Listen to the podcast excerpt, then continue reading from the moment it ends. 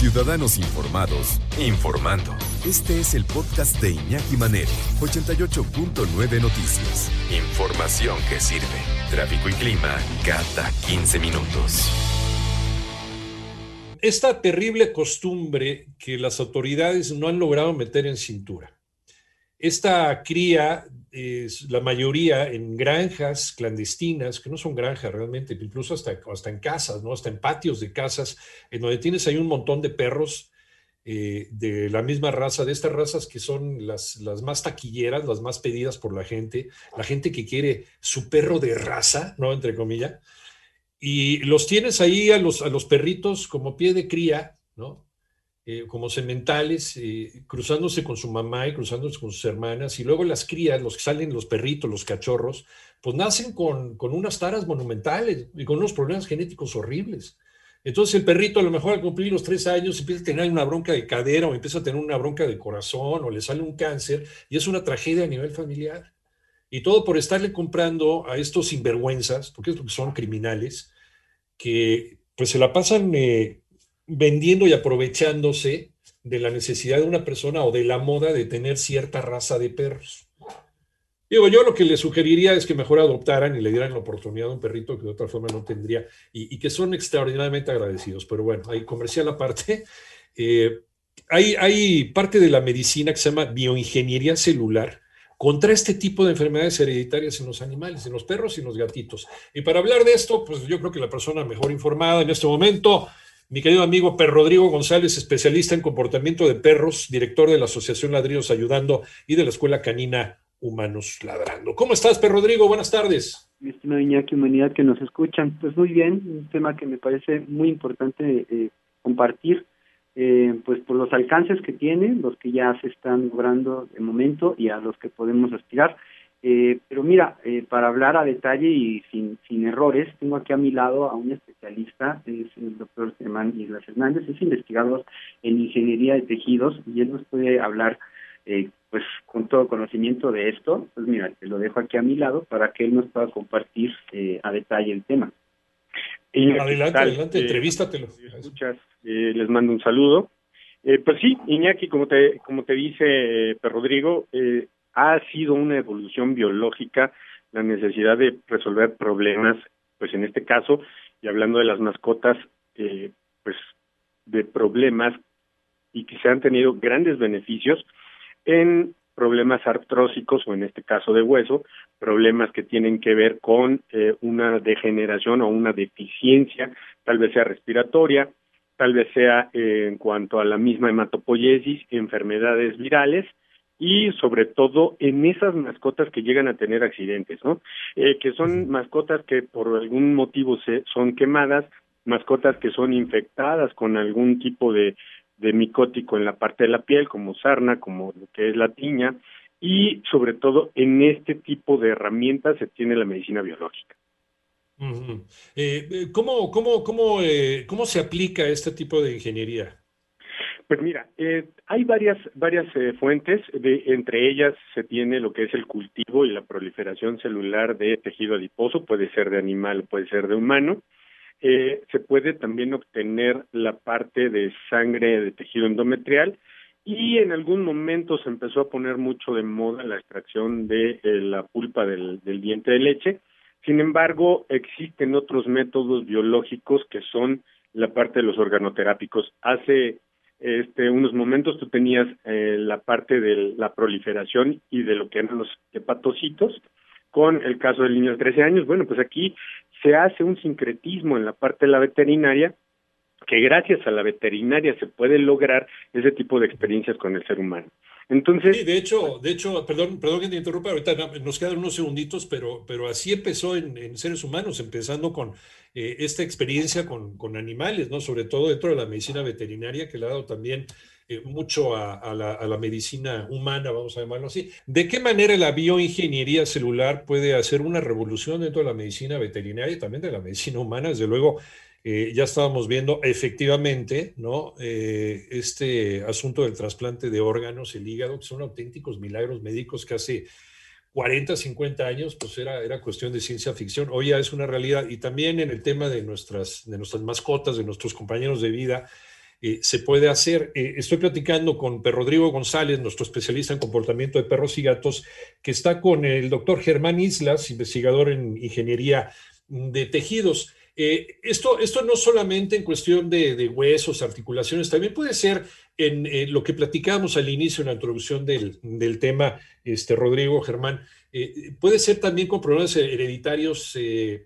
quiero pensar, no sé, a ver, lo primero que se me ocurre, los gatos, los gatos que a lo mejor hay, hay ciertos gatos que tienen una predisposición genética a, problemas de, riñones. ¿También puede servir esta bioingeniería?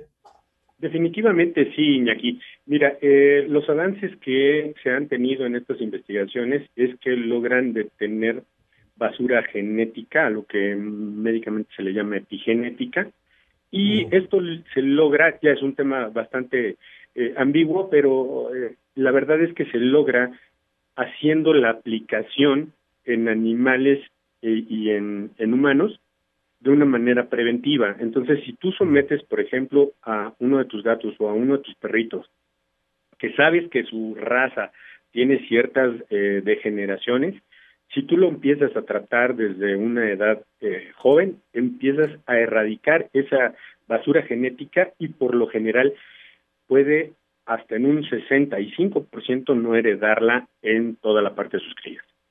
O sea, de, de, cachorrito, si lo agarras de cachorrito, puede este, neutralizar el efecto de este gen. Por ejemplo, se me ocurre ahorita el Golden Retriever que llega a tener problemas también eh, genéticos de cadera. ¿Se puede neutralizar cuando son cachorritos con este, con este tratamiento, vamos a llamarle? Mira, puedes prevenir muchas lesiones eh, osteodegenerativas, pero sobre todo, y el gran beneficio es que los dolores que tienen los animales y el tiempo que se, se tarda en tener esta degeneración, lo prolongas y el dolor lo limitas. Entonces, inclusive cuando ya está el perro enfermo, puedes hacer las infiltraciones del, de la terapia celular y tener una reversión al menos en la separación de la articulación y la regeneración cartilaginosa. Y es ¿Cuánto, ¿Cuándo se debe de poner, de poner este tratamiento? ¿En qué etapa de la vida del animalito? Eh, pues mira, fíjate que la etapa la puedes hacer desde muy cachorrito y el costo-beneficio nada que ver eh, eh, con lo que se está viviendo hoy en día con la parte de los humanos, ¿no? Es, es una terapia muy sencilla, muy simple y cualquier veterinario la puede empezar a estudiar, ya que hay institutos como el de nosotros que ya está teniendo este tipo de capacitaciones. Y la recuperación es rápida. Y la recuperación, estamos hablando que en un 25% a un 50% mucho más rápida ya en, en, animales enfermos y en el caso de lo que es piel, la verdad es que tenemos hasta en un 75, un 80% la granulación o la velocidad con la que se puede estar restaurando. Oye, ¿qué hay del, del cáncer? ¿Tiene algún efecto positivo esta terapia? Definitivamente sí, tiene un, eh, se detiene el proceso evolutivo de la célula que no cumple con un proceso de morir como la apoptosis programada, en, el, en español que cumple con un ciclo de vida normal y se puede detener la proliferación de este tipo de células.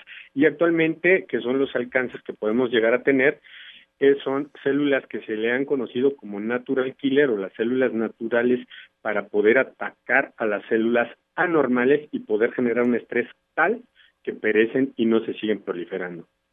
O sea, incluso ya, ya con un animalito que ya tiene un problema de cáncer, ya tiene un problema de, de, este, de un tumor eh, maligno, se puede detener la proliferación de estas células. Digo, no es, no es una cura universal, pues porque todavía no existe, pero sí es un tratamiento que, que puede ser efectivo etapas evolutivas de la enfermedad. Si estamos en la primera, segunda etapa, todo es o se puede convertir en algo reversible y controlable, pero ya también esperar al último minuto para poder atender a una mascota de esas características definitivamente no sería ético darle una esperanza de vida, pero sí es maravilloso el resultado. Sí, se revisa el caso y si es posible, si es viable el hacer este tipo de bioingeniería, pues entonces se hace con qué porcentaje de, efectividad o de éxito, doctor. Pues mira, hasta ahorita las investigaciones y, los alcances es que con la terapia eh, complementaria de la alopatía y en combinación con la medicina biológica, te están dando hasta un 70% de esperanza de vida. 70% es altísimo, ¿no? Es pues increíble. Oye, se puede, no solamente perros y gatos, se puede, con, por ejemplo, con, con, especies menores, se puede también con aves, se puede con reptiles. ¿Cualquier animal es viable este tipo de tratamiento? Pues mira, las investigaciones eh, que hacemos en el centro de investigación eh, definitivamente no es eh, algo que se tenga como un como una mascota este, de acompañamiento, pero la verdad es que en el caso específico de la parte equina, en la parte de, eh, de animales ya en grande especie, sí se tiene muy buen resultado a nivel osteoregenerativo y enfermedades también de la piel. En la parte de reptiles, bueno, pues eh, obviamente existe una autorrenovación celular en ellos y de ahí se sacó el mismo principio. En las aves es muy complicado.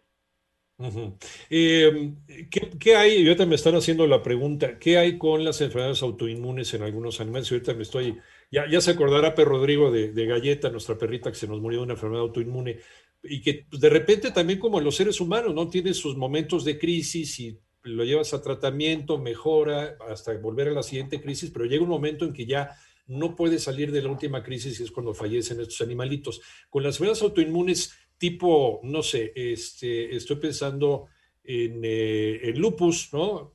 Por ejemplo, en el caso de los seres humanos y otras similares en los, en los, en los perros o en los gatos. ¿Es posible también?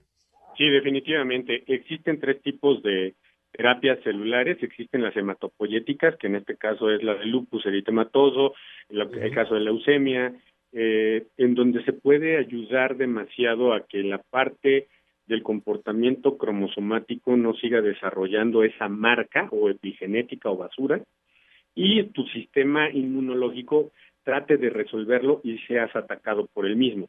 Entonces es realmente eh, el, comportamiento de esta enfermedad es que tu mismo eh, sistema inmunológico con el afán de, de lograr quitarte o limpiarte te va a generar un problema misceláneo. Voy a poner un ejemplo muy rápido.